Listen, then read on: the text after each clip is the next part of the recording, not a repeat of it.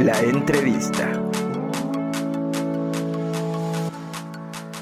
De venderles como nuevos materiales, o sea, también la prueba de materiales que tuvimos que hacer para llegar a lo Aquí sabemos poquito del mezcal y lo hemos dicho siempre. ¿Qué es una denominación de origen? Y es que además pues somos amigos desde hace mucho tiempo y me da gusto que te esté yendo tan bien, gracias. Y preocupados, bastantemente preocupados por el asunto. Te- ¿Pero te has sentido amenazado por esta situación? ¿Cómo estás, estimado amigo? No, hombre, yo feliz de que nos tomes la llamada, compañero. Término en inglés que significa noticia falsa. Es una noticia que Gracias por estar aquí porque eres actriz y además eres muy, muy talentosa. ¿Soñabas con esto cuando eras pequeña? la 3, que es operaciones de operaciones concretas, es de 5 a 9 años. mucha paciencia y confianza en lo que en que lo que estamos haciendo como, como adultos y como ¿Hace papás. cuánto que, que no, que no puedes ver a tus padres? ¿Hace cuánto que no tienes contacto con ellos? Poblano. Puebla también produce muy, muy, muy buen mezcal desde hace mucho tiempo. poder ayudar a la población a estar desinformados en función del COVID que lanzan, que incluso ya están en tendencia. ¿Qué tanto puede afectar nuestra imagen pública? Algo que no te puedo describir con palabras. No, claro, claro que no. Es como Ok. es en este caso el mezcal, que no se tenía arraigado en, en todos los estados, digamos. Y pues para, vaya, para empezar, que nos cuentes quién eres, qué haces, desde ¿Cuál es el miedo más grande que tienes? Está del otro lado y me da muchísimo gusto eh, recibir en la línea telefónica. Es que estás bien idiota. He hecho una revolución de desinformación bastante Es grande. importante que es un contenido, como tú dices, informado, que es un, un contenido real. Claro, lo que pasó con el cristalazo. de hecho, esa era la referencia que estaba haciendo. Ok. Por eso, pero es que a eso se le llama una masculinidad frágil. Es decir, eso, eh, eh, eso es a lo que le teme mucha gente. Hola, ¿qué tal, Oliver? Es un gusto saludarte y, por supuesto, también saludar a tu audiencia y a todo el equipo que conforma tu programa. Enterarte que hay un desabasto, pues no es tan complicado porque tienes la posibilidad económica para Y viajar. hay dos tipos de inversionistas. El inversionista a corto plazo, que es el que le conviene vender Más de 50 millones de mexicanos eh, no tienen acceso a agua segura. Recuerda que todos los días de lunes a viernes tenemos una entrevista con invitados especiales. Gracias. La entrevista.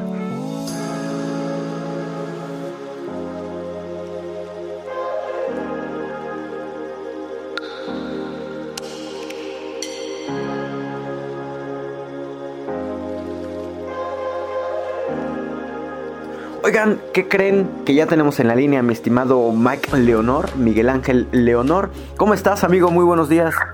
Hola, ¿qué tal? Buenos días. ¿Cómo te encuentras, Oliver? Andamos perdidos de días, no sabemos qué día es hoy.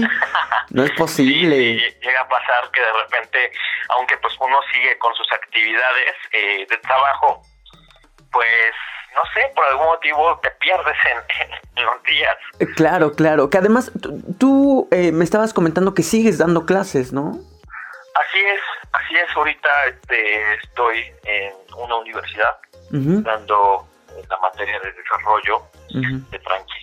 Ok, bien. Y pues el tema justamente va a ser ese, va a ser tu trabajo como docente. no es cierto. Perfecto. Va a ser sobre el desarrollo de franquicias, ¿no? Lo hablábamos tú y yo en una llamada previa a esta entrevista.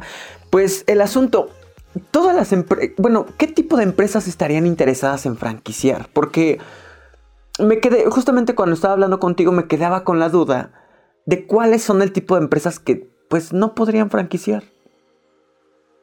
Bueno, primero hay que este, tener un punto muy en cuenta, es que una franquicia, un modelo de franquicias, es una estrategia para expandirte sin utilizar todo, este, sin utilizar tu propio capital, ¿no? Ok. Eso es una, una primera, este, un primer Prem- punto. premisa. Claro que sí, o sea, es expandirte sin usar tu capital como tal, ¿no? O sea, o el capital monetario, ¿no? Porque hay muchos diferentes de capital reputacional, por ejemplo. Pero en este caso, una persona viene para, le gusta tu negocio, entiende de qué se trata y este y quiere utilizar tu nombre con una licencia y ya pues tú le das todas las facilidades para que puedas este expandirte y tener regalías, lo que quieras. Pero al fin y al cabo es una estrategia para expandirte. Ok, ok. Este, lo que justamente nos estabas diciendo ahorita. hay varias formas eh, de, que tú le estés entregando a tu cliente. O sea, le estás entregando reputación, le estás entregando historia. Puede que le entregues incluso el asunto de, de ya de mobiliario también, ¿no? Cuestiones físicas, pues de mobiliario, de un sistema de cobro, de estrategias, logística. Puede que tú le entregues como un paquete completo a la persona que se atreva, por ejemplo, a pagarte, no sé, se me ocurren, no sé, 100 mil dólares, por ejemplo, por una, por, por, tu, por el concepto de tu trabajo, pero también hablábamos previo a esta entrevista que tú tienes que hacer algún tipo de investigaciones al momento de llevar tu marca hacia otros lugares. Pero tengo duda, ¿este tipo de investigaciones te corresponden a ti o ya le corresponden a la persona eh, o a la agencia o la organización, a la empresa que está adquiriendo tu nombre para trabajar en otro lugar? Pues mira,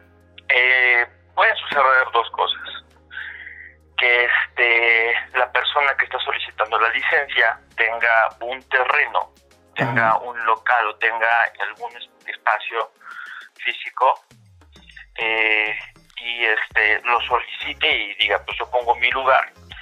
Y esas serían las dos cosas que pasarían, ¿no? O sea, la primera es que la franquicia te diga que no, porque no cumple los requisitos y la otra pues que te diga que sí porque exactamente cumple con las este políticas que haya diseñado la empresa previamente. Y esto se hace a través de estudios, testeos y decir pues es que es este vas a tener una probabilidad más alta de tener éxito o tener este un retorno de inversión como nosotros estamos proyectándolo. Entonces sí se puede otorgar la licencia es en este caso, pero por ejemplo hay otras este, empresas que este, se ha sabido, ¿no? Que este, con tal de venderte la licencia, te dicen que sí a todo y pues terminas perdiendo tu dinero. Híjole, sí, sí creo. Sí, pues es que sí, con tal de, quedarse con el dinero que, que, Porque además las franquicias pues son caras, ¿no? Este... Oye, también hay expertos particularmente en el asunto de las franquicias, ¿no? Es decir, tú te puedes acercar con estas eh, empresas y ellos te asesoran desde el punto cero hasta llegar al punto 100, que es cuando tú tengas tu franquicia y la replicación de ellas, ¿no? Sí, claro, o sea, este... Hay un mercado sobre el tema hay organizaciones de empresas que crean franquicias, este, es toda una industria, pero hay cosas bien, bien claras. O sea, primero que tienes que tener todo en forma, como este empresa con tu nombre registrado, tus manuales, tus procedimientos y este y después pues ya el aspecto legal que es el otorgamiento de la licencia, ahí sí se necesita a, alguien que esté especializado legalmente en el desarrollo, mejor dicho, en, el acuerdo de este de, la, crear la franquicia, exactamente, de otorgar las licencias. Sí, porque pues una cosa es tener la parte legal, otra cosa es eh, tener un estudio financiero, otra cosa es tener el estudio económico y este tener aparte tu tus manuales y todo desarrollado para que sea exista un sistema. Ok, ahora, todo es franquiciable, ¿no? Pues... Mm, Yo digo, es que te, te digo, te juro me quedé pensando de si habría algún concepto que no se pueda franquiciar, pero es que tú puedes franquiciar una tienda de electrónica, una farmacia, un restaurante. Los restaurantes creo que son los que en muchas ocasiones avientan más. Este, una pizzería, eh, un, ¿qué? Cerrajerías, tlapalerías, todo. Por ejemplo, un despacho de este, psicólogos, que también podría ser algo más abstracto, pero si a lo mejor tiene una metodología en específico que te garantice un mismo tipo de resultados o una misma tipo de experiencia para el usuario, podría ser. al fin y al cabo, este todo lo que puede ser franquiciable esto que pueda sistematizarse. Auto, automatizarse, me decías hace un momento, ok. También automatizarse, o sea, poder trabajar desde, a lo mejor, desde, operar desde lejos, eh, administrarlo, este, tener todas las cuentas, pero pues, lo importante es los procesos de la creación del producto y dárselo al cliente y toda esta experiencia. Pues, lo que se puede sistematizar, volverlo paso uno, paso dos, paso tres, se puede franquiciar o hacer modelos y adaptarlos a empresas para que estas empresas puedan franquiciarse. Ok, que ahora también hace rato me decías, es que se puede franquiciar desde el día lo que yo te preguntaba desde el día cero, aunque tú me decías que los casos más comunes son los que franquician, ¿qué será? ¿A partir de qué tiempo? ¿Cinco, seis años que ya llevan como un cierto tiempo de experiencia en la región en la que iniciaron? Pues podría ser a partir de dos años. Mm. Este, legalmente tú podrías empezar a franquiciar siempre cuando tengas todo, pues, una metodología, una historia dentro de la marca que te permita este, transmitir el conocimiento. Ahora, tengo una duda. ¿Cuál, podría ser el riesgo, por ejemplo, de franquicia? O sea, uno de los riesgos eh, de no poder controlar bien la cuestión de las franquicias. No poderlas controlar significa que no hay buena administración y que no hay buenas mediciones ni una supervisión este, de calidad, ¿no? O sea, no existe calidad en los procesos administrativos, porque también hay operativos, hay este, de producción, pero en los procesos administrativos no hay calidad porque no tienen indicadores, no tienen a lo mejor un supervisor que tenga detallado en su manual este, de procedimientos cómo ejecutar el trabajo, o sea, todo esto tiene que ser sistematizado, tiene que haber mucha capacitación, este, la empresa provee la capacitación, este, quien está otorgando la licencia, y este, y al final de cuentas, pues, tú puedes supervisar y puedes controlar, y o sea, como repito, no puedes controlarlos porque no tienes una buena administración. Una buena administración y que además tu trabajo tendría ya que mudar un poquito a la cuestión de logística. Por ejemplo, si son como tiendas misceláneas o eh, no sé, cualquier tipo de cosas, tú ya lo que tendrás que fijarte es en la cuestión de la logística, de las supervisiones, de las capacitaciones, de... Me sorprendía lo que me comentabas también, la cuestión de la investigación que se tiene que hacer antes de llegar a un lugar, ¿no? Es decir, investigar desde las cuestiones políticas, sociales, económicas, eh, no sé si incluso como culturales, educativas, eh, ecológicas. Totalmente. Estos pues son variables que tienes que tener en cuenta al momento de querer abrir un, cualquier negocio incluso. O sea, no forzosamente una franquicia o una sucursal. Eh, la diferencia es que una es con tu capital, en el caso de la sucursal, y este con el capital de un inversionista es este una franquicia. Pero tú tienes que tener estos este estos datos para asegurarte que, la, que es un ganar-ganar, ¿no? Y que la persona que está pidiendo tu licencia, pues también va a ganar dinero y te tiene que pagar las regalías y más o menos poder proyectar, hacer pronósticos de ventas y pues un una investigación compleja, tanto social como económica, usos y costumbres, para saber este qué tan eficiente o qué tan bien puede penetrar el mercado tu producto. Ok, ok. ¿Nos podrías dar algún ejemplo, por ejemplo, de... Un ejemplo, por ejemplo, de... ¿Qué será? Es que alguna empresa que, que pueda franquiciar, es decir, que pueda franquiciar en varios lugares, pero que en determinado lugar no pueda franquiciar por alguna cuestión ecológica, por ejemplo. Ecológica, este... Mm, o, por alguna otra razón. Ajá. Sí. Pues mira, claro que es lo más fácil sería este, hablar de, la comida, que existen muchos ejemplos, ¿no? Por ejemplo, este, como esto, por ejemplo, eh, cuando vinieron los tacos árabes, pues los, los tacos árabes no, no eran de este de carne de, cerdo, eran este de otro animal, pues porque en las regiones de donde proviene el kebab, este se practica una religión que les prohíbe comer carne de cerdo. Entonces, este, pues si nosotros quisiéramos a lo mejor los tacos, la, la oriental, ¿no? Que son muy famosos. Llevarnos llevarlos de vuelta para allá y decirles, pues mejoramos la receta, está increíble, les va a encantar. pues sería una ofensa, ¿no? O sea, son diferentes códigos culturales.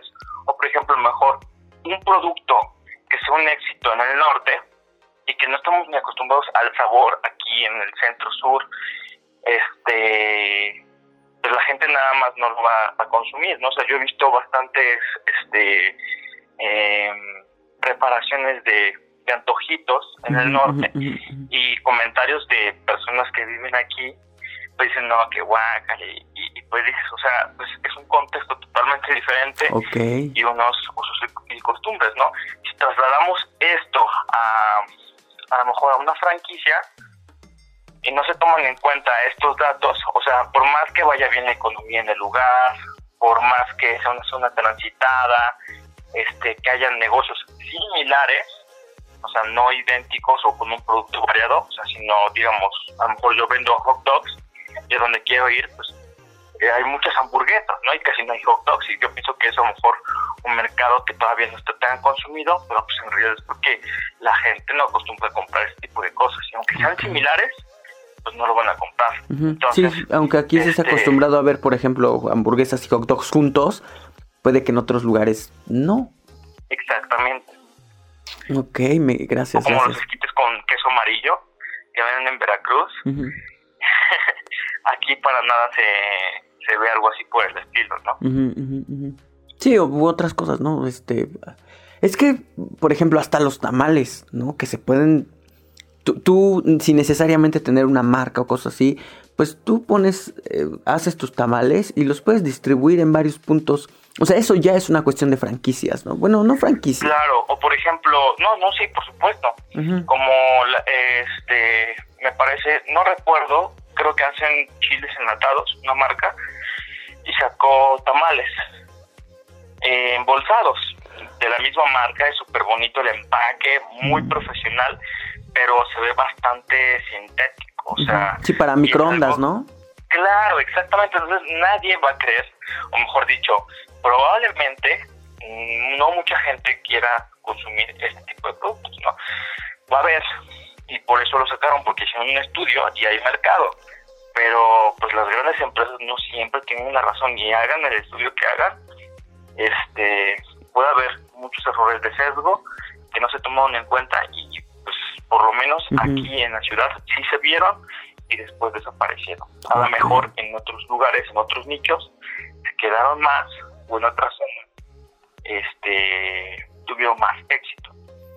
Pero pues se tiene que contemplar muchísimas variables para poder este, asegurar el éxito de, de un producto que sea replicable, ¿no?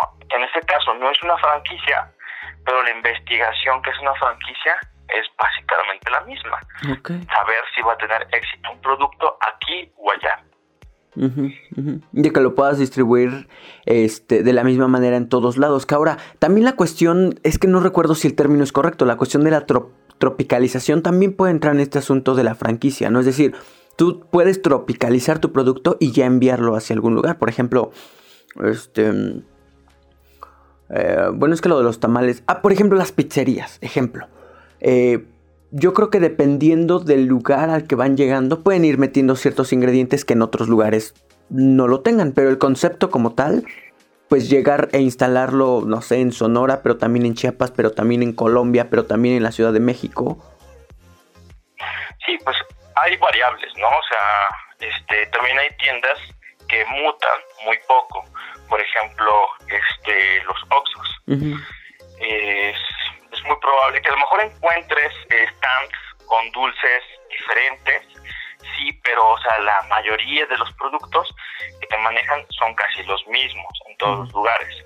Pero, por ejemplo, este, a lo mejor de pollo este, frito, este, puedo decir marcas, ¿verdad? Claro, sí, sí, sin problema. Y te las cobramos al final. de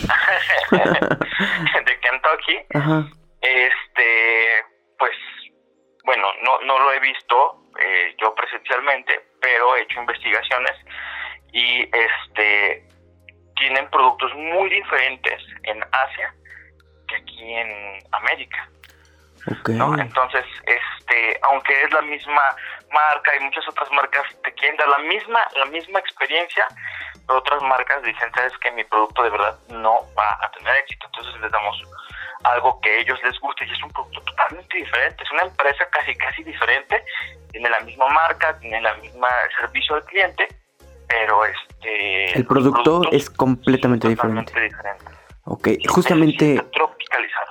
Justamente será, eh, es lo que la pregunta que tenía en la mente, que si había algunas empresas, bueno, ahorita como que me invertiste un poquito el ejemplo de la misma empresa con el mismo servicio al cliente, pero que cambia el producto. Pero por ejemplo, habrá empresas que tengan que, o sea, que ofrezcan el mismo producto, pero que tengan que cambiar, por ejemplo, de razón social, de diseño de mobiliario o algo por el estilo.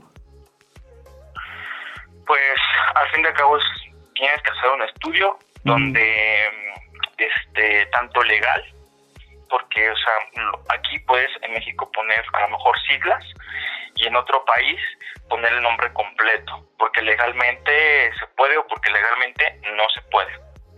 Entonces este ahí es un especialista en propiedad intelectual que tiene que encargarse de eso.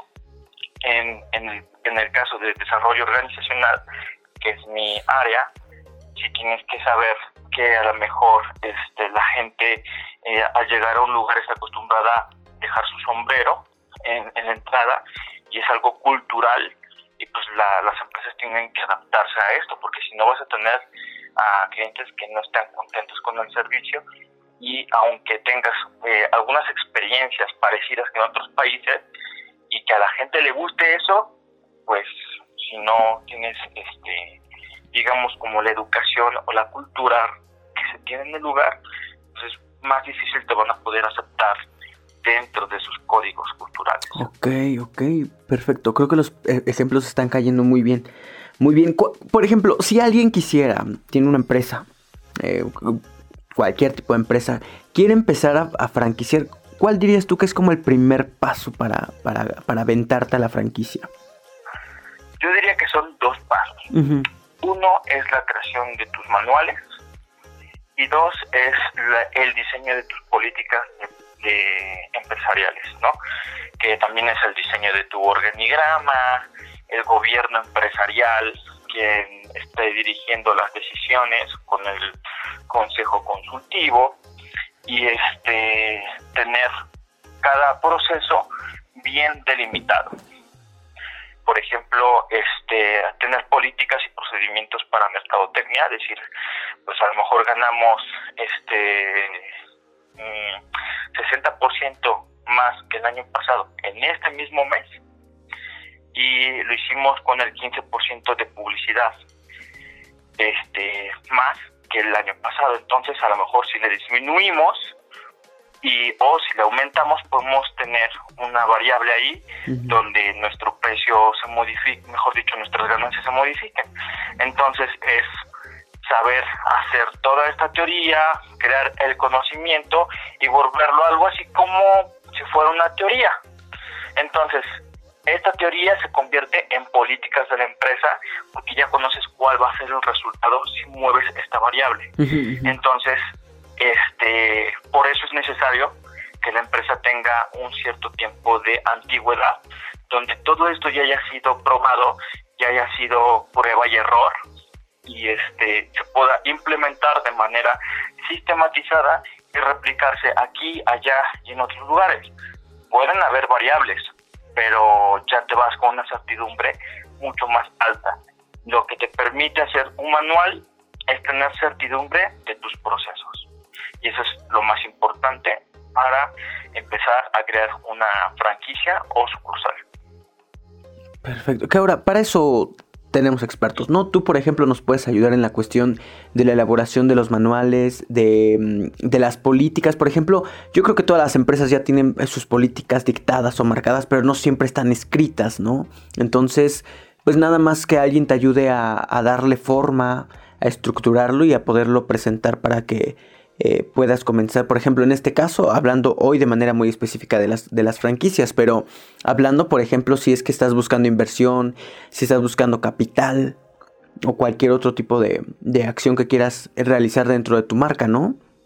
Sí, claro, pero también tienes que tener en cuenta que es este un trabajo multidisciplinario, ¿no? La creación en específico de, de políticas, porque pueden haber políticas financieras, ¿no? En términos de compras, de ventas, rotaciones de inventario, para que tenga efectividad tu, tu empresa. Y eso, aunque se desarrolla con este una parte administrativa, tiene que haber igual una parte contable, financiera, que pueda esclarecer y definir mucho mejor estas políticas que están basadas en variables que ya han sido validadas, probadas y este para tener una incertidumbre mucho mayor en cualquier implementación de la actividad de compra y este de insumos y movimientos de inventario. ¿Dirías que es caro? Mm, no, es aparte una inversión, porque, por ejemplo, hay contratos que están basados en políticas de la empresa. Por ejemplo, eh, los contratos a futuros. Esto significa que, por ejemplo, no sé, eh, tú haces chicles, ¿no? Tu empresa eh, fabrica chicles. Y tú de las cosas que más necesitas es azúcar, ¿no? A lo mejor, este, porque es delicado el tema del azúcar, porque el azúcar ahorita que es enero puede costar tanto y posteriormente en diciembre este sube el precio o puede bajar. O escasea, por ejemplo. todos los meses, ¿malde? O puede que tu producto llegue a escasear en ciertas temporadas. Exactamente. Entonces, lo que haces con un contrato de futuros es decirle, pues sabes que ahorita me estás vendiendo a 10 pesos el kilo y en otros meses me lo vas a vender en 16 pesos el kilo. Y en otros meses en 9 o en 8 pesos el kilo. Entonces te voy a decir, yo te lo voy a comprar todo el año en este 13 pesos. Ni muy alto ni muy barato. Te voy a pagar en un precio un poquito más elevado, pero así lo vamos a mantener. Eh, y necesito que me otorgues un crédito. Un crédito es cuando una empresa te suministra algo, o sea, hablando en términos de empresas, cuando una empresa te, da un servicio, te da un producto y tú no le pagas al momento, pero le pagas con intereses mm, a lo mejor dentro de dos meses, porque en dos meses vas a tener más liquidez, a lo mejor tienes contratos ya este, de preventa, lo que tú quieras, y pues tú haces tus cuentas y sabes que a lo mejor para ese entonces, si tú vas a cobrar, no sé, el 10% de interés, tú vas a tener un 20% de entonces vas a tener una diferencia ahí este de del 5 o 10%. Ok. Entonces, este pues ya haces el contrato de futuros, le vas a pagar todo el año este 13 pesos, suba o baja, y este de esta forma tú ya tienes estipulado cómo vas a mover tu inventario, ya tienes bien armadas las políticas, cómo se está moviendo todo tu producto, cómo opera toda tu empresa para saber eh, que esa decisión es la más efectiva, ya probaste todos los métodos y tienes que hacerlo de esta forma. Entonces, si no lo haces así, pues te puede perjudicar en tus ganancias o dentro de tu empresa y pues ya a través de un contrato con políticas ya bien puestas, puedes trabajar sin ningún problema, ¿no? Sea quien sea, a lo mejor cambias de coordinador en algún momento, lo envías a otra planta, viene uno nuevo, pues ya está perfectamente estipulado que hay esas políticas. Entonces, para esto sirve la automatización de tus sistemas operativos dentro de la empresa. Ok, ok, suena, suena bastante interesante y creo que podría ser un tema para mucho más tiempo, porque me queda incluso la duda de cómo determinas el valor, digo, de la cuestión física, por ejemplo, de mobiliarios, de, mm, de insumos o de el trabajo, por ejemplo, lo que te comentaba de, de logísticas, de capacitaciones, de supervisiones, puede que probablemente podamos determinar el, valor, pero ¿cómo determinas, por ejemplo, el valor de tu marca? Ojalá que en otra ocasión podamos hablar de eso. El valor, em, eh, vaya, económico de tu marca, es decir, saber en cuánto puedes vender tu marca o prestarla o rentarla, por decirlo de alguna forma, para que alguien la trabaje bajo este sistema de franquicias, por ejemplo. Oye, déjanos tus, tus datos, ¿no? Por favor. Sí, por supuesto. Eh, mi WhatsApp es 2226 83 7042 pueden este, hacerme consultas sobre programas de entrenamiento o este, programas para desarrollar las marcas, a lo mejor para una estrategia en contra de este, la contingencia que tenemos actualmente. eh, pueden enviarme un WhatsApp ahí, 2226 83 70 42 y en mis redes sociales estoy en Facebook y en LinkedIn como Miguel Ángel Leonor Martínez. Bien, pues estamos en contacto entonces, mi estimado Mike, y hablamos la próxima semana a ver de qué otro tema en función de, del desarrollo de marcas. Eh, si, si es que tienes algún curso disponible ahorita. Ahorita no, solamente programas de entrenamiento para desarrollo de marcas Bien. y este, estrategias para combatir eh, la crisis. Bien, pues te agradezco bastante. Estamos en contacto. Por supuesto, un abrazo y muchísimas gracias igual a todo el auditorio. Muchas gracias. Nuevamente Miguel Ángel Leonor, como cada jueves, nos está ayudando con el asunto del desarrollo de marcas. Recuerden que él tiene un MBA en alta dirección de empresas y los puede ayudar bastante, bastante con la cuestión del el posicionamiento, del marketing, del desarrollo de su marca. Contáctenlo, les va a servir bastante su trabajo. Y este, pues cada jueves lo pueden escuchar aquí con nosotros para que nos entregue la información en tiempo y en forma. Oigan, yo quiero ir a una pausa, tengo que ir a una pausa, pero antes quiero pedirles que entren a todas nuestras redes sociales, que nos busquen en Facebook, en Twitter y en Instagram como Israel Oliver, pero además que también entren a YouTube y a Spotify y que busquen esta y otras tantas entrevistas que tenemos con grandes profesionistas, con grandes profesionales, con gente que adora su profesión. Vamos a la pausa, yo soy Israel Oliver, regresamos.